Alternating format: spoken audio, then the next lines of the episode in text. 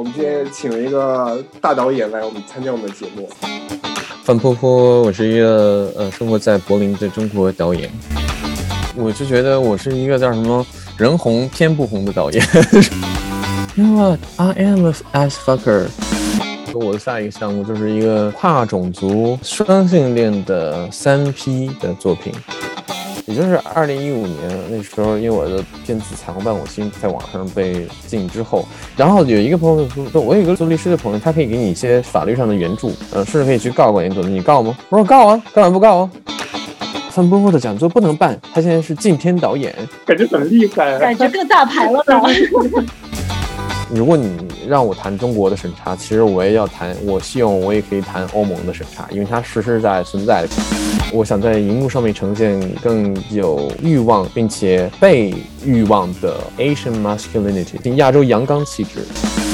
欢迎大家收听呃新的一期《开车吧，宝贝》，我是猪猪，我是 Jason，我是 Summer。所以我们今天节目很特别，我们今天请了一个大导演来我们参加我们的节目，算是我们节目的 highlight 了。就就请到最有最有名的一个人，对对对对。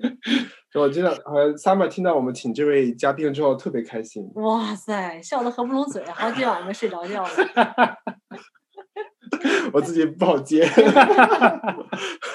你一定要这么尬的话，那就就可以一直尬下去。好好，我们这边就不要再那个卖关子了，我们直接让我们的导演出来和我们做一下自我介绍吧。说有请范坡坡。真不敢当你们刚才这个呃过誉，范坡坡，我是一个呃生活在柏林的中国导演，然后从二零一七年搬过来，然后我之前在国内主要拍一些跟同志有关的纪录片，然后来柏林之后，大部分的创作是剧情短片，然后也在筹备我的呃长片，嗯，那国内也参加过，也也也一直坚持有跟北京酷儿影展啊，还有其他的一些同志的组织合作，然后做一些活动这样子。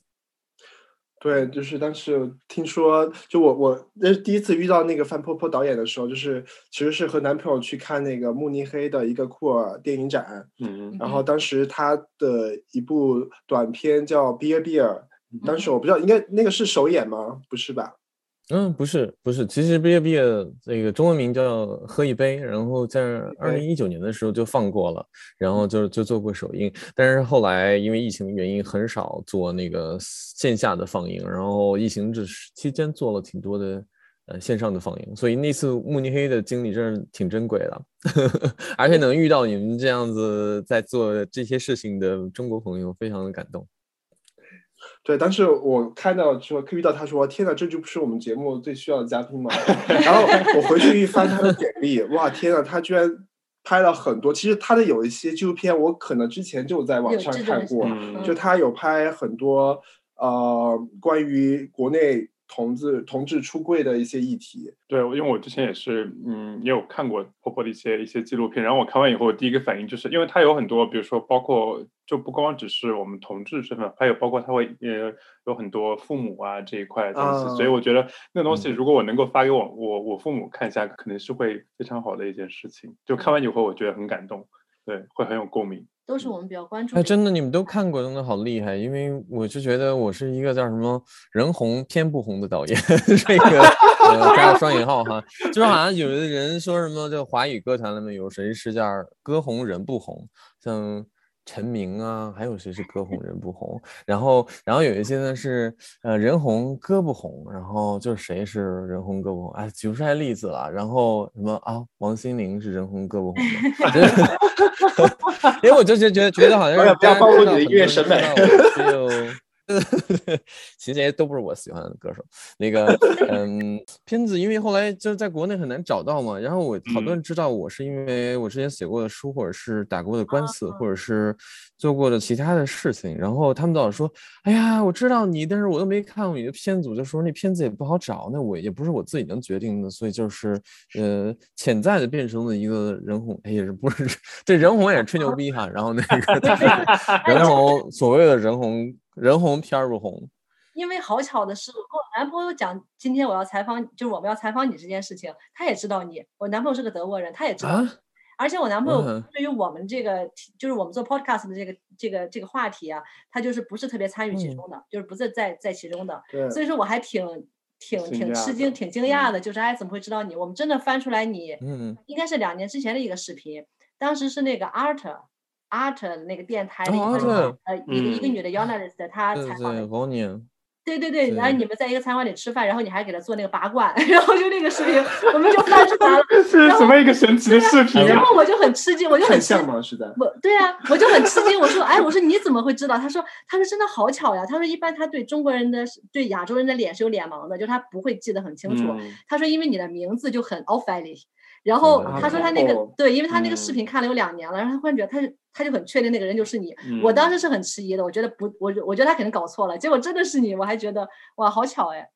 但是我有一个问题是，范婆婆是你的真名吗？就是不是你后来？范婆婆是我真名，就是你的真名，是我真名。嗯，我我是中文中文就是我经常介绍自己说是范仲淹的范，苏东坡的坡。但我我也会写诗，但是跟他们的诗不是一样的。我有时候也会也会写诗，但是呃，我以很很长一段时间之内，别人都以为我用的是假名。但这个这名字后来到德国之后就变得更加微妙。然后因为你拼成泼泼饭的话，然后有有有的德国人就就看就是哈哈哈，你这名字 sounds like your ass fucker。然后 why 叫坡坡，叫 fan of 坡坡。然后说。You know what? I am a ass fucker。就是尽管我的名字已经那么好发音了，但有时候还是会遇到别人看到我的名字说：“哎呀，我 I can never pronounce Asian name。”然后我永远都发不出亚洲人的名字。我就说：“怎么可能？我的名字你都发不出？那你是傻逼吗？”然后。对，我也有遇到过类似的，就是因为我叫猪嘛，然后就就就就，他就模仿那火车的叫声，然后搞得自己很幽默一样。但我觉得又很，刚开始我觉得啊，还只是开玩笑，但多了之后就觉得太 low 了，对，就觉得有点。所以我看到你的 Instagram 的时候，我就说哇，这个人，因为你的那个 Instagram 的账号叫 Feedpick，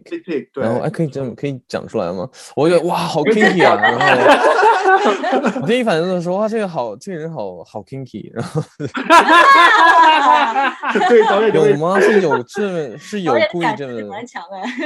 导演，你以后拍电影可以找我，可以我我适合画面感。我们还是拉回到我们的话访谈话题吧。就是刚开刚开始我们说的，就是导演在国内是拍了很多纪录片嘛。然后其实我第一个问题其实想问，就是你之前是在北电学的导演，就是你从是有一个怎么样的契机开始说自己想拍摄一些同志家庭类的纪录片？我其实学的是戏剧影视文学哈，就是当时是有做，就是做很多的关于训练。写影评还是写剧本的训练，然后所以大学时候我们大部分的呃同学的理想都是将来要去啊主流的影视行业，现在大部分是电视行业里面去做编剧，嗯，这也是后来我十四个同学。嗯，里面可能有十个都只有做这样的选择。那上学的时候我就已经感觉到，我这不是我想做的事情。然后，那我到底想做什么呢？我当时进电子学院的时候也是一个比较偶然的机会，因为我呃中学时候数学不好，然后我我如果想考，我当时。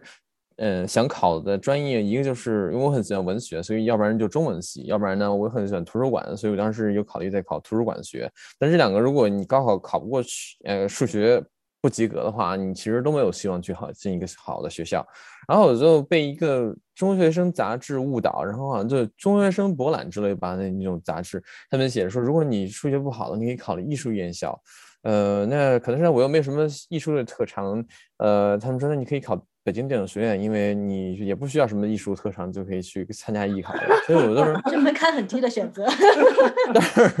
这真的是门槛很低的一个选择，最后就蒙上了。然后，然后你就跟老师瞎说啊，我从小就喜欢电影啊，其实根本就不是，呃，不是真相。那老师说，老师问我说，你这名字很特别，你名字哪哪来的？然后我跟他们说，是因为《铁道游击队》那个电影里面有一个小战士叫小坡。好像确实是有这么一回事。哇，你们同一个时代的人。因为嗯，对，是山东的故事。因为我在我我老家在江苏，所以跟我们呃我在江苏跟山东的交界的地方，所以也会有也会有对这个故事的呃感知。所以有这，然后所以叫叫坡坡。然后老师就说：“那你跟电影跟电影有缘分啊？”这个缘分把我蒙进去。老师是个大那老师也是一个大忽悠哈。呃，后来。上学之后，我等到第前两年我其实都对于自己的想做的方向特别的迷茫，直到第三年的时候，啊，我大学从呃宿舍的室友里面有一个特别恐同的同学。他就是呃，甚至会在上课的时候就讲一些对同志很不友善的呃话语。然后后来就是因为我们宿舍里面就有一台 DVD，然后有一个台电视机，所以我经常在呃宿舍里面看同志的电影。然后看看他有时候也会过来跟我一块看。那看其实也不到两个月的时间，他就开始改变了很多的看法。那时候才觉得，哦，原来电影并不是光是一个装逼的一个方式，还可以就是改变社会。所以好像这个种子从大学以来就是已经埋下来了。所以呃那时候呃，所以大学毕业之后，很多同学做他们呃市场倾向的创作的时候，呃我那时候因为出那本书攒了一点钱，所以就是买了一台呃数码摄像机，就开始做这个纪录片了。嗯，你你当时在大学的时候是是公开出柜的吗？还是说你只是只是在比如说因为你学导演，所以你看同志片，然后你们一起看，还是怎么样？我我好像从来都没有什么好隐瞒，因为我射手座，然后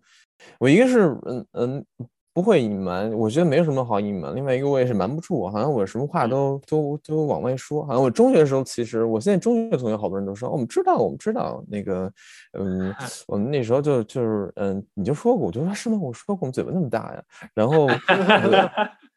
我 我上学的时候，因为有其他系同学就过来说。啊，那你不知道啊？连这事儿你都不知道？我说啊，我有那么公开吗？然后那时候因为大学的时候，包括跟甚至跟老师都都也是挺公开的。然后又有个老师，我就上课跟他吵架啊。他现在呃，我也不我也不会隐瞒他的名，他叫张东刚，然后特别恐同的一个老师。然后你经常说他那个钢呃钢铁的钢其实是肛门的肛，因为他自己是一个深贵的那个呃同同性恋，所以他特别老在课堂上面叫。叫骂同性恋的片子，然后嗯，我上课的时候就有一次跟他吵架，然后就把我那个嗯，他就把我逐出课堂，然后我害怕自己毕不了毕不了业，然后又服软，所以嗯这些好像都塑造了一个从从无论是从艺术的角度，还是说从这个性格的角度塑造你这个形象，你更坚定的想去说，哎，我要是我要我要就跟这样这样子的人呃作对才行。嗯，然后那时候做为什么会做家庭有关的话题呢？是因为二零大概就是二零零八年的时候，呃，我觉得中国这十几年以来真是变化真的特别大。那时候二零一八年的时候，就听说身边的一些朋友一要不然是在考虑出柜，然后觉得这是简直一个不可能完成的任务；要不然呢，他们就是已经出柜，但是遭到家里的强烈反对，然后从来几乎从来没有听到过一个。嗯，出柜之后能跟家庭和谐相处的例子，然后所以那时候就说，哎，我们可不可以做一个片子，然后这样子大家嗯可以嗯在片子里面去谈自己的这个呃这个事情，然后不论是好呃所谓的好的还是坏的结果，然后另外一个如果拍出来之后又可以给其他人作为一个素材，嗯呃作为一个这呃出柜的参考，嗯，所以好像是当时冲着这个这样一个想法拍的那片子的《贵族》。然后当时已经跟同性恋亲友会，呃，有一些合作。嗯，他们等到二零一零年的时候，就跟我打电话说：“哎，我们要不要再合作一个片子？然后也是谈出轨，但是从父母的角度去谈，因为他们那时候已经越来越多的呃，这个同志的父母开始参与他们的工作。然后后来又拍了《彩虹伴我心》，就是《Mama Rainbow》，然后又拍呃，又拍了续集《彩虹伴我心》，Papa Rainbow。所以这一系列的创作是这样的一个背景。那我觉得我真的跟他们在一起。嗯，学到很多，就是他不光是说关于呃同志的这个身份，而是说更多的是人与人之间该怎么样去相处。我爱一个人，是不是就要让他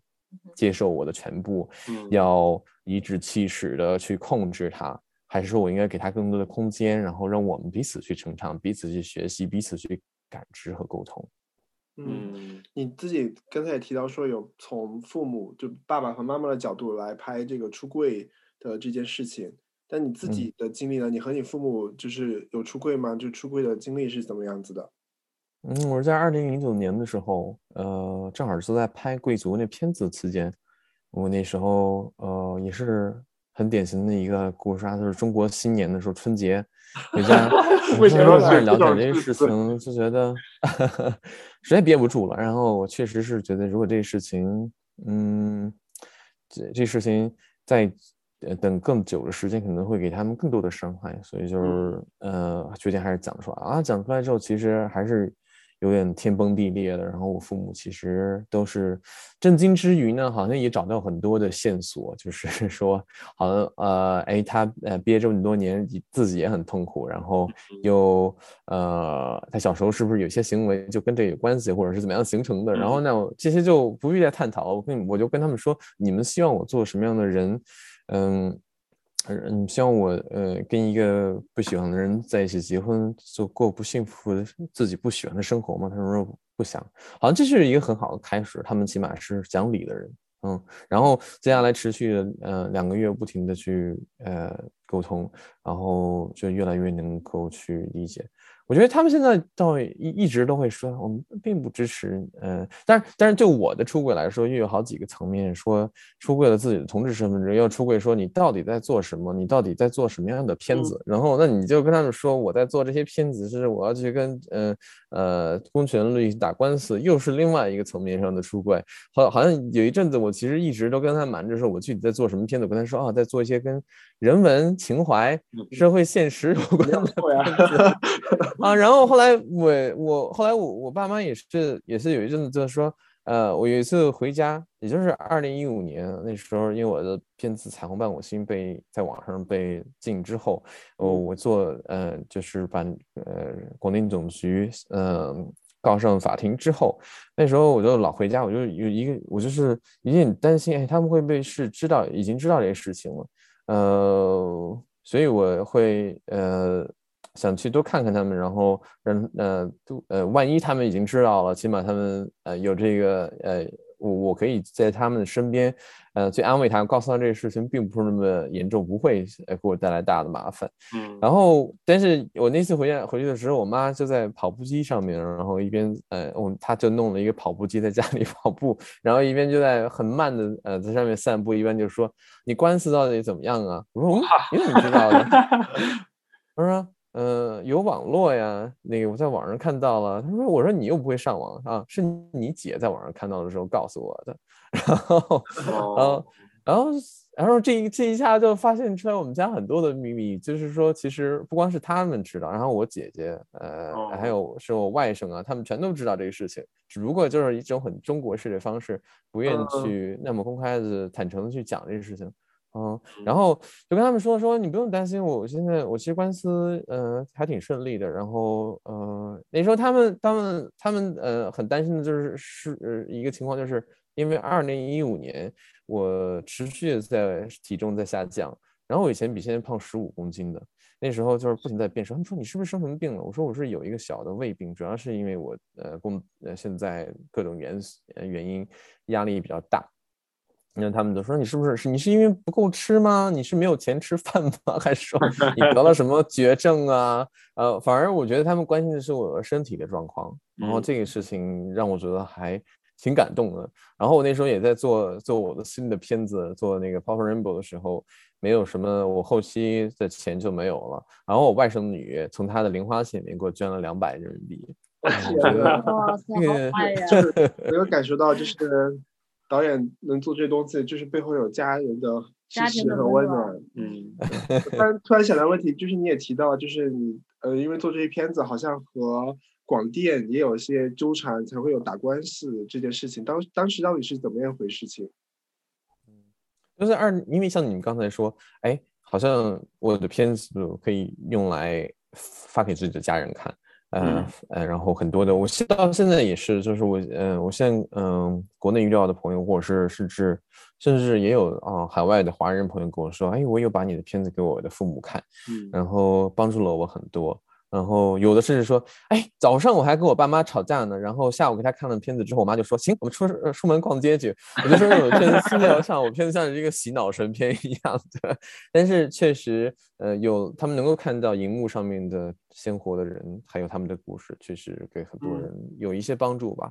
嗯，那时候我一个朋友的朋友在出柜，他就说，哎，你的片子我想找找来给他给我给他的爸妈看一看，结果。呃，我就一搜，哎，怎么网上都没有了？二零一四年的时候，二零一四年的时候，我突然觉得这个事情特别愤怒。然后，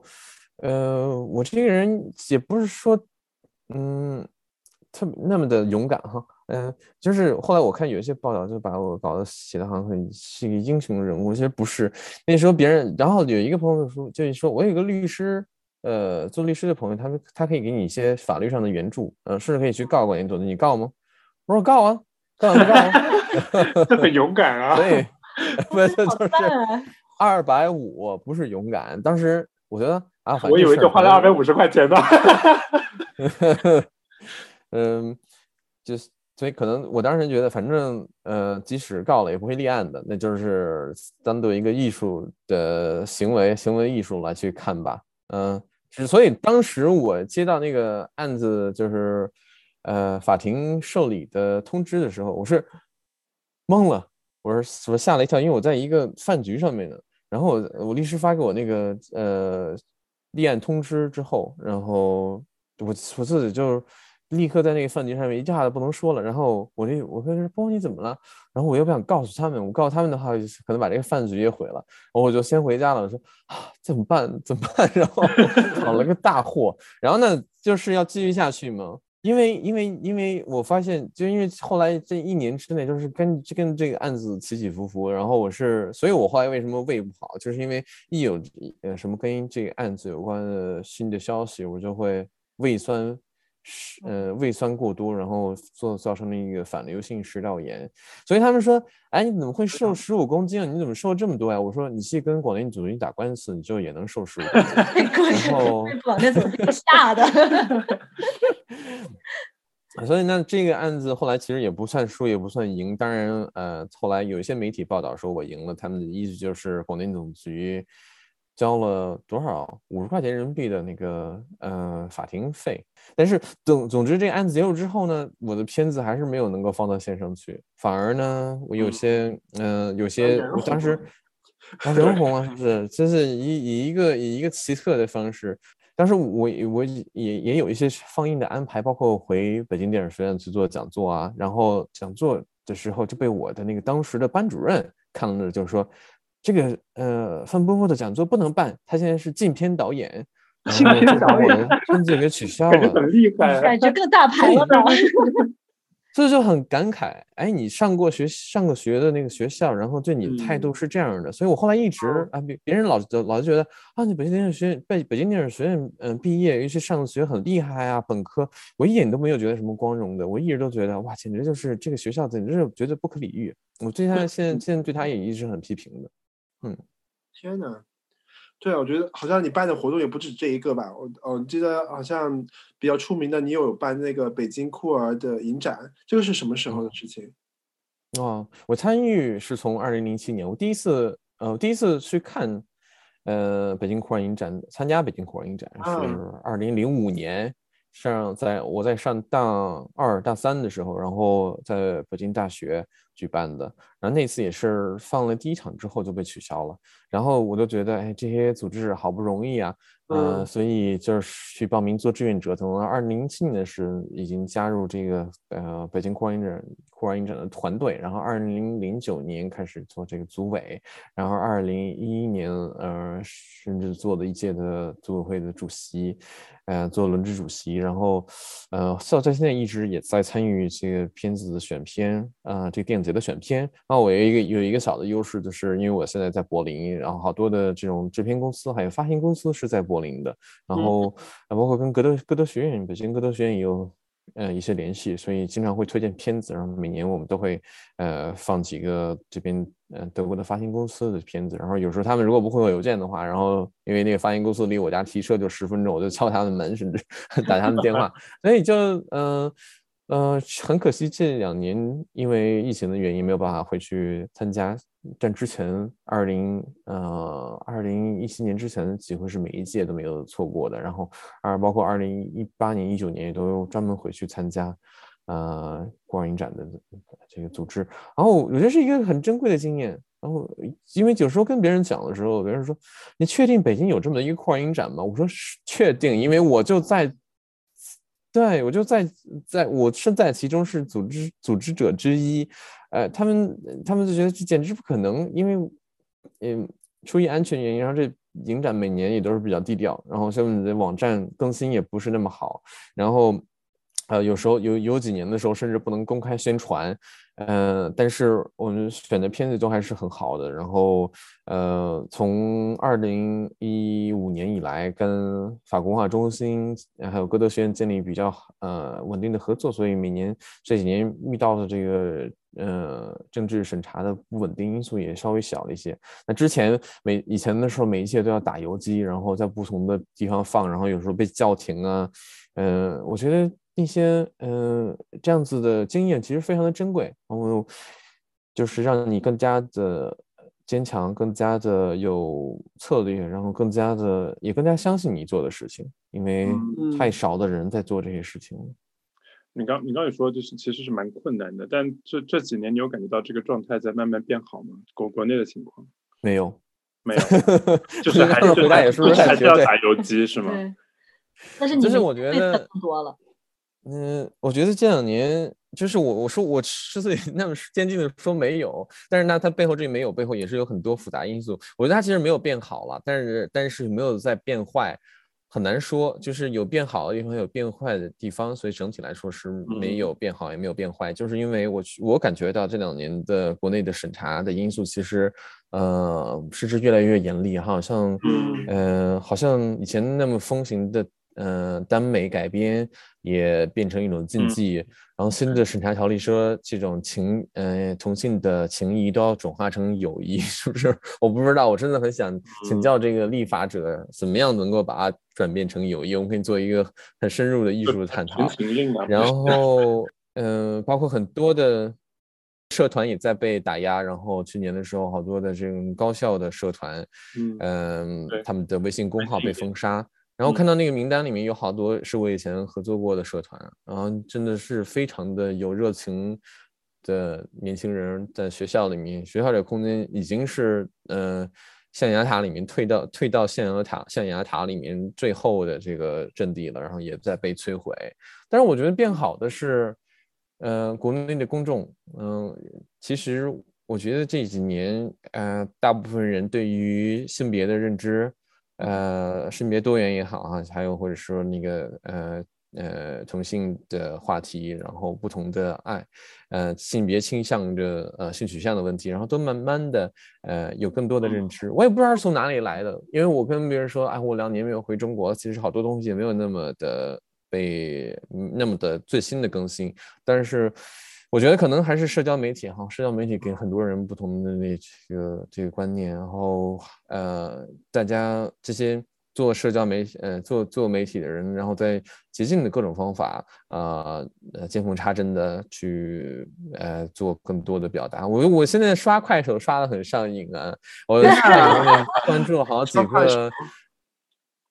做变装的那个呃账号有几个好好做的好厉害，我最迷的是那个董代表，你们看过吗？哇，他现在太精彩了，他一个人演演十个人，然后就是男装女装都有，还有呃还有一个叫毛光光的，呃，然后他是演那个他演那个柜姐，嗯嗯啊毛光光我知道，嗯对毛光是在成都是不是？好像董代表是成都啊。我不知道，成都。但我我知道你说贵阳，贵阳也有一个贵阳，贵阳的那个叫什么来着？毛毛姐，真的。贵阳那叫毛毛姐，是吗？毛毛姐我不知道，毛光光是演桂姐的，还有一个叫智博，智博好像是在北京。然后我觉得他已经差不多是跨性别了，所以都很多的在很多这种。然后是我我我也很关心他们，呃，就是就是我我觉得这是我那个 research 啊，就是那个 那个。是很很，我很好奇他们下面评论的那些人，评论的人都讲很多，呃，对他们的赞誉，然后也不会介意他们说，哎，他们到底是是男是女哈，这性别没有没有那么重要，嗯，然后，呃，所以我我觉得我觉得还是有希望的，如果这个政策跟不上大家的呃这民众的性别的认知的话，我觉得政策是最终是需要改变的。就刚才聊了这么多，就觉得好像那个。就是我们的范婆婆导演好像做了很多就和酷儿相关的事情，然后我感觉好像也是被贴到贴上了很多标签，比如说酷儿导演，就你自己怎么看这个标签？我觉得光荣啊，就是你有时候也会跟我，嗯，我在柏林的话，然后现在大家对于这个呃叫什么身份政治是有很多的。不同的见解的。你如果有你做一个创作者，你做一个艺术家，你是想做就是想做一个艺术家，做一个导演，还是说你要做一个酷儿的艺术家？嗯，你要做一个女权的导演，你要做一个女性导演，而很多人是很介意的，或者是你要做一个亚洲的导演。那我说，如果这个标签是大家用的太多的，然后大家，呃呃没呃是一个很主流的东西。我像说一个男性，为什么有没有人说哦，他是一个男呃男性导演，他是一个呃白人导演？然后是因为这样子这样子的标签是在目前还是在社会的一个主流，一个呃更有权利的阶层，呃更有权利的群体里面去的。那如果你这个群体是呃需要被更多的看见，需要被更多的更多的表达，我觉得是不介意这个标签的，甚至他这个阶段要去用。当然，他也有他的语境，因为你如果我有时候我也是觉得啊，我在柏林这个，因为我现在我我最近终于从 Neukölln 搬到 Tempelhof 来了，然后我在 Neukölln 实在是看多太多了，那个每个人都是每个人都是酷儿导演，每个人都是你像艺术家，因为我在每个人都是艺术家，然后以前的时候跟别人交换。名片跟交换联系方式，说，哎，你住哪块啊？住哪一炕？说，哎，哪一炕哪块啊 s h i t kiss，说我也住 s h i t kiss。然后我去一下去楼下一逛街，就是说，哎呀，都有七八个，一路上都遇到七八个熟人。然后就说，哦，他也是一个那个呃呃女权主义艺术家，这个也是一个酷儿导演。对。然后我们都说这个真的很厌倦，而且而且好多人的创作呢，就是也就是也也也很没劲。然后呃，谁点名吗？现在不用点名了，那个可能这个受众也不会，也不是也不是特别了解他们。他呃呃，所以我觉得在那个语境里面，可能不见得要用这样的标签。但是当你到了一个真的是很多的环境里面，我都是叫什么 the only Asian person in the room，就是呃这个 房间里面唯一的一个亚洲人。然后前前阵子参与另外一个项目，然后好像就是。呃，要被有时候也也是有很多不舒服的地方，就说哎，要被摆到前面去，摆到这个这个这个聚会的前面，让别人看见。然后我们看，我们有这个亚洲人，对，diversity 多元化，多元化。然后其实就我一个人在那儿。然后，呃，那可是那时候我就有有时候觉得啊，这个还是站过去吧。然后也让人确实也让人看见，然后是有亚洲人在的。然后要不然，可能在这个特别是。德国的电影的创作环境，大部分还是目前还是很白很白的，然后就少数域的发生的空间比较少，就大家喜欢的话题也不在那个上面。其实刚才我们既然都聊到了，就是也特别想问一个问题，就是你为什么会选择来到德国，来到柏林？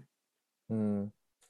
二零一，其实从二零一四年，我在当时在北京待了十年十十一年之后，我就觉得哎，厌倦的不得了了，然后。空气，呃，这个污染，什么自然环境加上政治环境，然后人文环境，还有不停上涨的价格，以及呃各种有意思的地方在不断的消失啊，可能。跟那个城市真的缘分已经尽了，然后从那时候就一直说要呃搬离，直到二零一六年的时候，呃，我当时嗯觉得真的好像就没办法呼吸了，呃，本来是要搬到，本来是计划去上海的，然后那时候已经在去了上海好几次，在探索一些哦可以合作的呃对象，或者是可以去嗯啊一些创作的人，然后还有可以住的地方。突然有人给我发了一个说，哎，有一个来柏林做，呃，艺术驻留，做一个剧本的驻留的项目，嗯，做 research，然后呃研剧本的研究计划，然后要不要申请？我说啊，那行了，申请一下吧。然后就是那个呃半夜爬起来说把申请书写写一写，就是说啊你入选了。我说啊，那就好，那我就来吧。然后呃本来就这一年的项目，就觉得因为我那项目呢是跟德国的呃，写一个剧本是跟德国的夜生活啊，clubbing culture 有关系的，所以就是，是的，我不懂。三十出，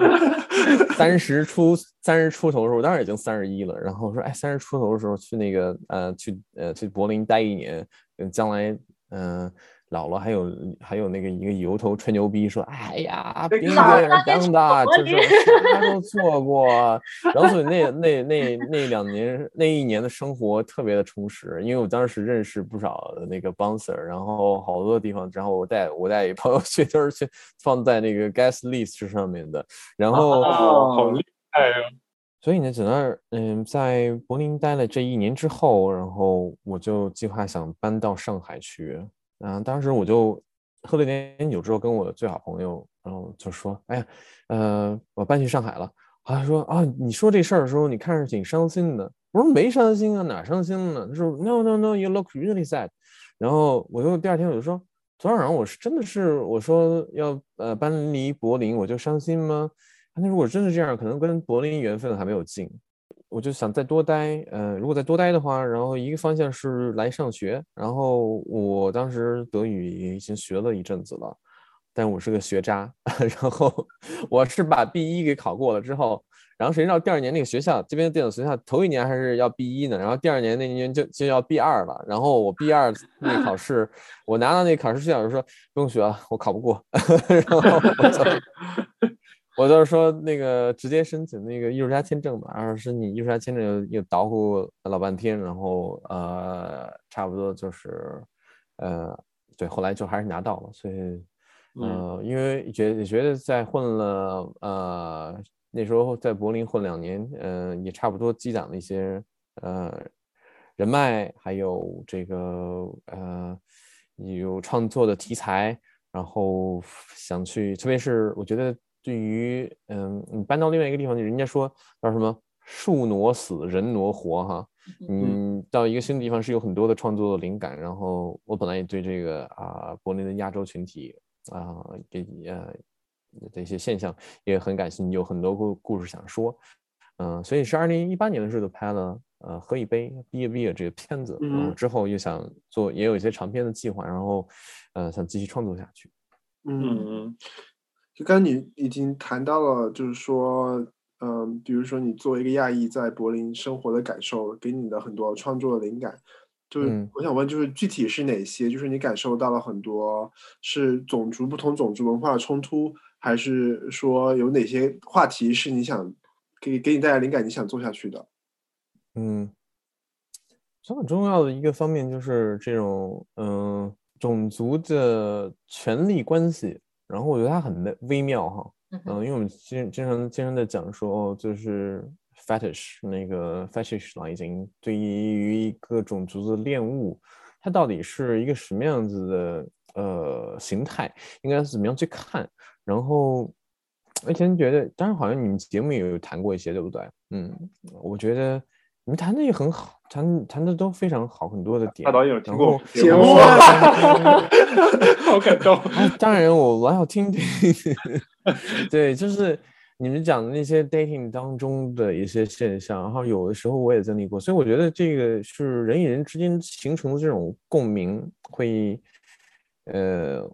然后怎么样把它这些，所以所以电影创作创作也在这个 storytelling 的这个呃创作的微妙也在这里，你把你你把很多的故事融到一起，然后让让它变成一个更复杂、更有呃呃更可以探讨出来不同层面的一个一个一个东西。嗯，那可是我觉得我又觉得呢，它没办法变成一个简单的受害者或者是施害者的一个方式，它也不是那么它也没有那么简单，就是因为讲实话，有时候我们也会呃。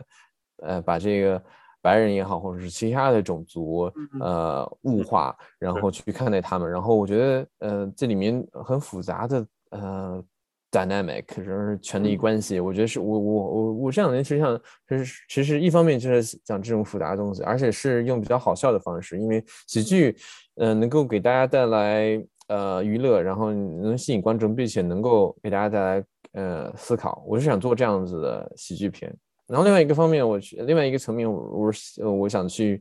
探讨，就是呃，我想在荧幕上面呈现更有呃欲望，并且呃被呃欲望的亚洲，呃，也不是不一定是男性，masculine，Asian masculinity，就是说，嗯呃，男性阳男亚洲男呃男性亚洲阳刚气质。嗯，因为亚洲的形象无论是男女，然后都是在被呃单一的呈现、刻板的呈现的，呃去阳刚化，然后去性化。嗯，我所以我希望它是叫什么 desirable and with desire，然后的呃。它，我觉得这个是在呃这个电影的产业里面很需要，特别是欧洲电影产业里面需要被需要被补充的。嗯，对你刚刚说那个我特别有感触，就是好好像我们在呃看到的欧洲的电影作品里面，对于亚洲人的呈现，就是那种属于要么你就是对性完全无欲望。要么就没你和性没有关系，对你和性没有关系，就包括我们，比如说欧洲人所熟知的，比如说什么武打明星啊，这些，比如成龙、李连杰这些，这些你在看荧幕上不会，他们根本都不会亲别人一下的，就是那种没有感情戏，对，没有感情戏，而且好像就是亚亚洲男性对于性没有欲望，然后对于女性的话又又会更偏偏向于那种物化的那种感觉，对不对？而且就放到我们同群体的话，就是亚洲男性的话就会。有一个很刻板印象，就是就是食物链，食物链最最底端做零，然后有 有一个 Sugar Daddy 和一个年纪大一点的白人男性来保护他那种感觉，就也是一种刻板印象在里面。所以说，你创作作品的时候，是不是有意识的要替亚洲，就是亚裔群体发声说话？我觉得可以这么讲，可以这么讲，但是呢，他又不能那么那么的刻意，完全的刻意。我觉得这是可能作为创作者很需要平衡的地方。你毕竟做的片子不是一个教科书。呃，他不能那么的说教，然后你叫是是，哪怕就尽管是文文以载道，可是你的文还是要好。我觉得你要你的创作当中可能很重要，还是你的内容能够吸引大家，你的故事是有趣的、有趣味的，然后而且是呃 complex 是有复杂性的，嗯，但是所以所以这些呃呃这个道理要讲多少，要讲多明白，有时候也是我呃。创作者需要去需要去平衡，然后对需要去拿捏，然后 producer 经常过来跟我说说你这个讲的太白了，这个东西写的太白了，你看你要怎么样把把它藏一藏，或者说你这个呃你这个剧本写的像是一个呃 racial revenge，叫种族复仇。我我有时候看着说，哎呦，好像就确实我我在 lockdown 就是疫情最初呃第一第一波疫情来的时候，因为本人本身也受到呃遇到一些这种种族。呃，主义的这种遭遇，然后那阵子我真是写的很愤怒啊。可是这种东西到底好不好？然后如果你你的观点太单一，或者是你真的是把自己的那种情呃那种情绪发泄在里面，可能也是一种创作。但可能后来呃跟别人探讨之后，觉得哎，可能不是不是不一定需要这样的一种表达，所以需要平衡。嗯，但我其实觉得，就是我们我和男朋友看一部短片，就是 Beer Beer，呃。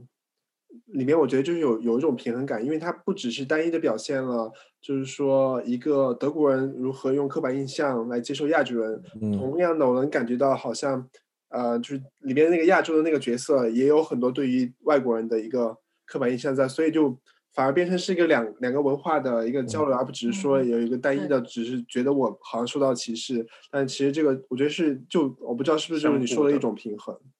对，就是这俩人都不是什么好人。我我写的时候也是有跟朋友去看，然后跟一些朋友就跟我说跟他们探讨，什么探讨说，你觉得 Tao 跟 Sebastian 这两个人谁更 douchebag？然后 两人都挺操蛋的，然后两人 呃，然后但是但是普遍大家还觉得这个觉得这个 Sebastian 更更讨人厌，是因为最后我们选那个演员也很讨人厌。真的吗？选角上面也也是。呃，做了些考量，但是，但是我我我觉得，呃，抛抛开这些身份，其实如果能够能有更超越的创作，我也很期待。就是你比如说，你看，你去看赵婷，她好像去美国之后，她也没拍什么跟亚裔有关的呃片子，对不对？但是她那么成功，我觉得美国观众已经认可她，不一定要去做这样的东西。那可能对我现在的阶段来说，还是说。哎，你要去做，呃呃，你呃，你你就是选择创作亚裔的题材，呃，在某种程度上是个人选择，然后是我愿意去为我的自己的呃社群去讲故事。另外一方面，好像也是，呃，像是这个社群在啊，这个观众的要求，就觉得哎，你是亚裔，你肯定要讲亚裔的故事啊。然后我觉得，呃，一方面，呃，我自己我有我有自己创作的这个想法，另外一方面也希望将来能够有更多的创作的自由。其实，其实我在做那个，呃，我在跟跟跟 Eric Lust 拍那个片子的时候，我们选了一个黑人的演员，选选了一个白人的演员。后来在网上其实还是有些争议的，就是说，哎，这个。这个导演原来是一个呃亚裔，然后有人在 Twitter 上面就就说，哎，你怎么样去呈现这个黑人的身体？然后你你你的表现有没有呃有没有去呃做到一个更更呃。Racially sensitive，然后对种族呃比较敏感的一个一个呈现，好像我我我这还甚至还受到了一些呃非议，然后我觉得这这里面也有也存在很很复杂的呃值得反思还有值得探讨的地方。嗯嗯，就既然既然你都提到了，就是呃将来要做的片子，就是也想做长片，呃我好像看到过采采访说，听说你是特别想做的片子是色情片。就是这是为什么？就是你想拍是哪种色情片？我我现在已经做了一些色情片，然后我觉得我觉得色情片，呃，可以讲很多的色情片，一一色情色情片这这个题材里面有很多可以呃大展拳脚的地方。我觉得一方面现在色情片还是被还是被主流的男男男性观众审美，呃。还有这些男性审美的创作者所被呃把控的，但是到现在还是可能百分之九十都是这样的，是不是？嗯。然后需要有更多的补充，因为他不是说这个，但是不能因为呃他现在有这么多不好的影响、不好的创作，就是去否定色情片。色情片本身有有它自己的价值，然后有它有它消费的需求，然后也有也有它呃可以去做艺术创作探索的地方。然后第二第二个方面，我觉得。像我说的，它它里面真的可以探讨很很多的话题，因为哎，大家都会去，呃，也不是都会哈，你要去排除那些呃不看色情片的观众，让很多人去看的时候，他其实可以有更丰富的创作，给大家审美的，呃，满足大家审美的需求，也能讲一些道理。对，我我觉得，呃，所以我跟别人说的，future，the future is porn，就是这个未来，大家对于。其实主流电影里面，呃，对性的表现也越来越呃平淡。有好多的现在呃柏林电影节啊、戛纳电影节，然后主流电影节里面也会有一些片子里面，呃，甚至演员是去真做的，然后他们也不会把这个事情看得那么。那你演了一场吻戏，或者是你演了一场吃饭的戏，跟到底跟呃演了一场呃情欲戏是是有那么大的区别吗？嗯。我觉得可能，当然，在当下当下，呃呃，里面最重要的还是说知情，还有还有同意，呃，嗯，表演者让演员对自己身体愿意去愿意去把控，他们是自愿的。我觉得这个是这个原则之下，很多其实可以做很多的事情。那像我的呃上一个片子《Hey Zero》的那个 producer Polita，他现在就是在在很多的这种德国的电视还有电影行业里面做。Intimacy coordinator 啊，叫什么床戏协调员。然后以前的时候，这也是被呃忽略的一件事情，因为呃有的剧组就会说啊，那个现在要开始拍床戏了，你们自由自由发挥吧，或者说或者说 也没有去呃之前协商过什么地方可以亲，什么地方可以呃可以摸，然后呃结果造成了对演员很大的伤害。然后以前的呃时候。电影的工业里面是存在这样的现象的，然后，呃，他们也是在逐渐的想去改变这样的一个事实，哦，所以啊，这个这个性性在电影跟电影的关系其实一直特别紧密，从呃最电影这作为一个创作存在的时候，最早的就有最早的一些片子其实已经出现很多的情欲戏、裸戏，还有甚至是色情色情片，它是大家不去不应当去忽略，而是应该呃更坦诚的面对的一件事情。那所以你自己比较理想的一个色情片是什么？因为你刚刚有讲过，比如说现在是很很男性主导的一个一个一个拍摄的方式。那你你比如说你刚刚有提到你自己的片子《Hey Zero》，这个片子是大概是什么样的一个一个一个设定？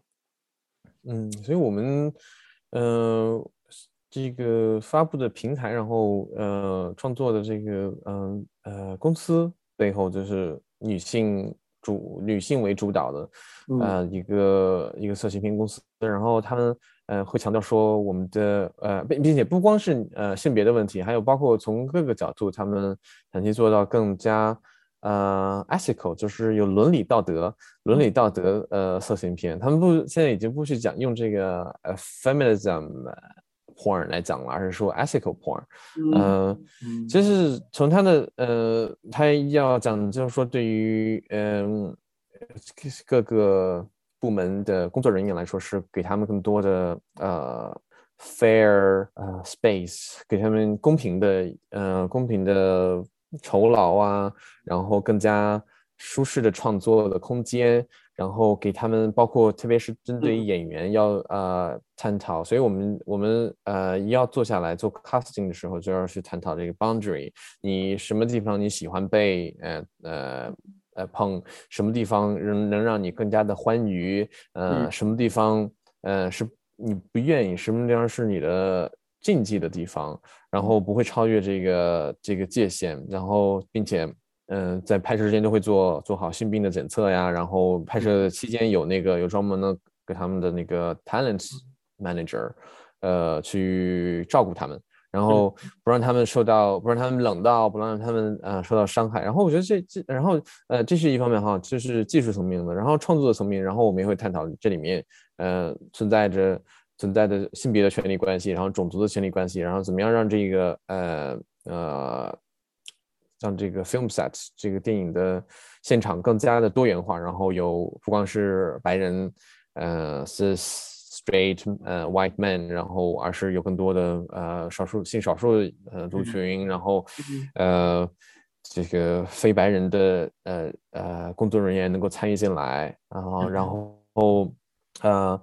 它的故事的本身也需要讲出来，也需要跟这样子的概理念匹配。所以，我们呃，这个黑秀讲的一个故事，就是一个女性，她在她幻想，嗯，跟嗯，其实最后变成了一个两个人工智能的之间的性爱的关系。然后就是 Alexa 唤醒了 Siri 来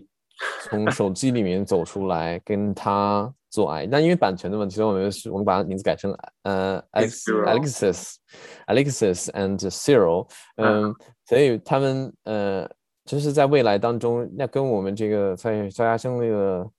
呃 pandemic 之后，呃，然后有那么多的被隔离的的这种境遇之后，引发出来。可能让很多观众有共鸣的一件事情，我有我有看到网上有些评论，也是他们也是说，哎，对我这个呃，对我自己在隔离期间的这种性爱很有共鸣。然后其实那时候有一阵子我在隔离，我在呃第一第一次 lockdown 的时候，也会有时候跟我的手机讲话，甚至。调戏调戏他啊什么之类的，所以有时候我还自己也会练习说跟跟我的 Siri 讲两句话，然后以至于我在写剧本的时候，我就读一读那个剧本，然后我的 Siri 就是说，哎，有什么事儿？然后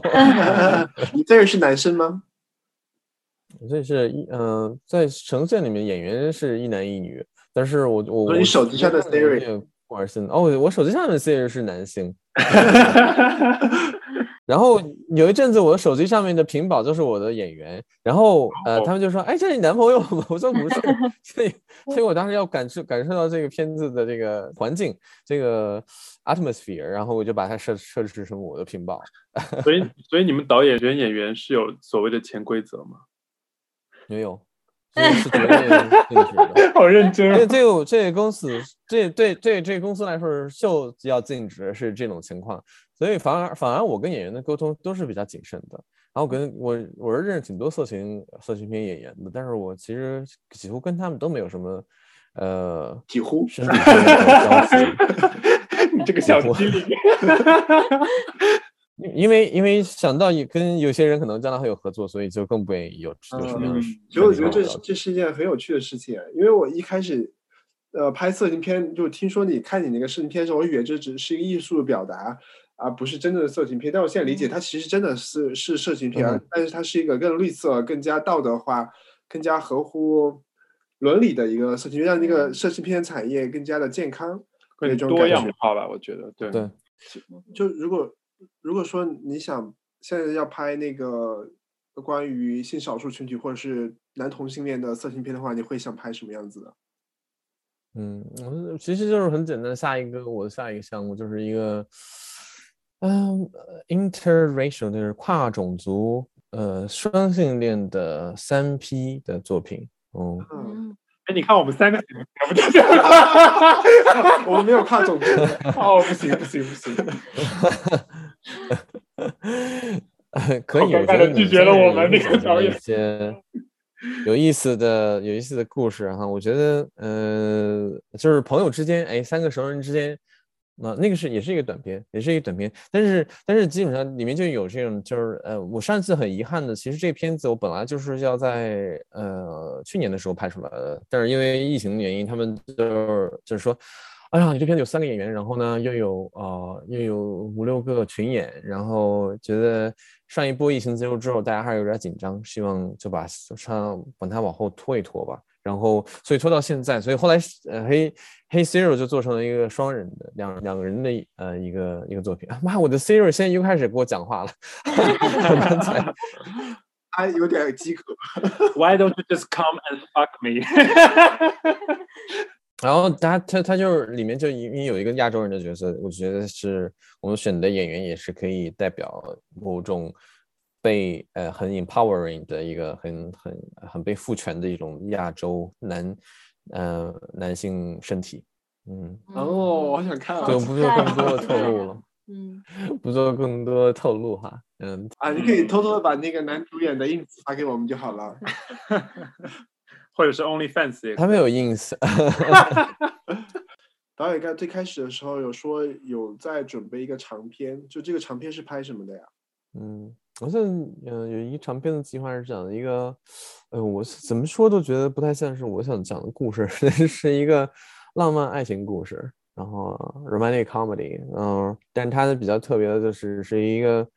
中国人和中东人之间的浪漫爱情故事。因为我觉得，呃，在片子里面，在这个电影的产业里面看了太多的 cliche，就是说，哎呀，所有的爱情故事都是围绕着白人的，然后要不然是两个白人，要不然是一个亚洲人，是一呃，不是，要不然是一个黑人和一个白人，然后你很少是呃，也偶尔偶尔能看到，哎，亚洲人和一个白人呃之间的呃遭遇。那在欧洲的这个空间里面，其实。少数的族裔之间有很多的，也可以发生很多的呃有趣的故事。然后希望呃可以，然后另外一方面，我就觉得中国呃中国和中东这两个不同的群体在呃呃亚在柏林的这个空间里面，其实都开始越来越多有出现，然后他们的面孔越来越多，但是在电影里面呈现很很很很还很少。然后能把他们放在同一个故事里面，又更。呃，又更珍贵，呃，唉，所以目前呢，就是在也在用这个呃，identity politics 身份政治来来呃做某一种程度上，希望能够这片公司来来愿意去啊。接受愿意去合作的一个一个方式，但我觉得对我来说，自己对我来对我自己来说也很重要。就是我我其实面有挺多的好朋友，挺多的啊阿拉伯的、中东、土耳其的好朋友。然后我希望我我他们我跟他们说的时候，他们也都很激动，说啊这样子的故事，呃。很呃很很应该在荧幕上面去呈现，可是现在我觉得，嗯，在发展这个呃故事过程当中也遇到很多的困难。我觉得我不得不说，德德国这个体制，它虽然没有呃明显的没有呃外在的呃歧视，外在的对于一个亚洲导演的歧视，或者你想讲的这么一个故事的看法，但是你在跟很多的制片公司在接洽的，其实能感觉到他们对你的怀疑，对你的能力，对你作为一个亚洲。导演的能力的怀疑，然后也对这个故事能否真的取得呃大家的取得观众的对取得市场取得这个呃 film commission 他们的喜欢，然后能不能能不能拿到钱？然后其实说到头，这个电影还是一个很残酷的市市场市场的一一个产业的竞争。然后呃，而且还说到我虽然刚才讲了很多中国这个审查的问题，其实我我不是说欧呃欧洲。欧洲绝对是有审查的，而且当然他们可能有不同的名义上的。你看我的好多做色情片的朋友，他们的 Instagram 是被呃好几次都已经被删掉了，尽管他们已经很小心了。然后他们在发的有的发的内容完全是跟性，然后跟暴露完全不沾边的，但是还是会被审查掉。然后呃，包括呃，也有也有政治政治上的审查。然后我有一次在我的那个呃讲座里面穿了一件 Free Palestine 的那个那个 T 恤，然后等到那个节目播出的时候，然后我的 T 恤上被打了那个马赛克。是的，是的。然后我的朋友就是说。婆婆，你这个呃胸口上面有什么东西是一个大鸡巴吗？他们为什么给你打码呀？我说这个比一个大鸡巴还难，还难，字儿有问题。大鸡巴没事儿。然后德国人对这个巴勒斯坦的事情的执念简直就是呃，简就是不可理喻。然后他们就还后来给我写了一封信，说你这样子的 T 恤很容易被德国的右派所呃所利用。然后呃，我就说 Wait a minute, this. Why person telling me that I might be a Nazi? This is ridiculous. 然后我觉得，嗯，可是可是这些东西呢，这些东西在在欧洲人自己看来，他们是自己被忽略的，他们自己忽略，他们是或者是不敢面对。那我呃最近也是被邀请做一些呃，因为前阵子呃中国在审查上面又有一些动静的时候，每每这个时候就会被呃邀请来做一些。采访，但是我就跟他们说，如果你们只要，如果你让我谈中国的审查，其实我也要谈，我希望我也可以谈欧盟的审查，因为它实实在在存在的。可是你们的欧盟、欧洲的这个中产，呃，欧洲、欧洲的精英知识分子又不愿去面对。然后，如果你们，你，呃，你们只谈，只让我谈中国的话，那我就，那我就，就我们就还是算了。然后后来我是做了一个 public announcement，就是说，呃。我我如果再有这样的采访，我就会把那那那篇文章发给他们。结果我确实就收到了一些记者说，不好意思，我们就是希望你 focus 在中国的这个事情上面。哎，可是我我有时候有时候你身处在这样的一个环境里，你就觉得其实你两边都是被边缘化的。然后你在中你在这个欧欧洲的这个边缘化它更潜在。而且为什么我要去我说我要用喜剧的方式探讨它啊，探讨这种歧视的这个复杂性？你看。德国的主流的片子里面，现在他们开始去讲这个多元化，他们探讨的其实非常的肤浅。然后就是说啊，你被打了，你被呃，你你被你被骂了。然后其实我们生活当中百分之九十九的种族主义的呃这个呃遭遇，不是被打被打被骂，而是被别人忽略，被别人潜在的心理的那种啊，就是称之为 micro racist，就是他们在。给你的这种 fetish，嗯，就把你物化呀，把你忽略，然后而这种这些的表现其实非常的少。然后我觉得，我希望我这个我这个新的片子里面，就是啊，旨在把这些东西也也也给创作出来。嗯，非常支持。我打算先捐二百欧元，行吗？哦，真的。好。待会儿就把我的 A 半发给你。我的网站上面就有我的那个捐款的路径，就 匿名捐款。然后你们，我想问一下，就是你们、你们、你们的那部戏还缺角色吗？一直都有缺，一直都有缺。真的吗？需要裸裸体出演吗？对，需要需要的需要。可以太适合了，他好喜欢裸哎。我问，我问一下我妈妈。好了啦，今天我们就非常开心能有请到我们范婆婆导演来我们的节目做客，嗯，他分享了很多他的经历和他做片子的背后的故事，以及他想表达的东西。我是觉得他对于我们呃性少数群体，尤其是生活在海外的性少数群体是有在发生的，就是他的作作品还是怎么样，所以今天真的聊得很开心。嗯哼，好。表达一下对你们的敬意哈，我觉得其实呃身在海外的华人，身在海外的酷儿有很多事情他们可以做，然后他们可以去玩，但我觉得你们还是把这种空余的时间转化成一位呃转化成一种意义，然后给大家一种呃抚慰还有发声的平台也好，还有这种呈现也好，所以很棒很棒。加油！谢谢你，我们会继续坚持下去的。对，感觉我们节目被开过光了。对呀，我们是有灵气的节目了。然后呃，各位听众，如果大家对我的作品有兴趣的话，然后我的片子在啊有三个平台上面基本上都可以看到，一个是嘎嘎乌拉拉，呃，是一个台湾的同志的。呃呃，做亚洲电影的亚洲的酷儿电影的平台，然后还有呃一个是 Cassie Play，然后呃跟 Montage Play 这两个平台呢是做中国独立电影的一些发行的，然后这两个平台上面，嗯，你们如果有兴趣，可以付一个很小的费用，然后就可以看到，嗯，我大部分片子的完整的内容。然后，呃，我还有我个人的网站，很简单的就是 popofan.net，然后上面也有啊我其他的影片的一些信息，还有我最近呃的一些活动。然后，呃，有兴趣的，然后没准我也会来到你的城市。然后，再次谢谢三位今天的这个采访。谢谢你，谢谢你。我们也会把所有链接放到我们节目简介里面。对对对，大家可以直接点击就好。对，嗯，没错。好，好，非常感谢。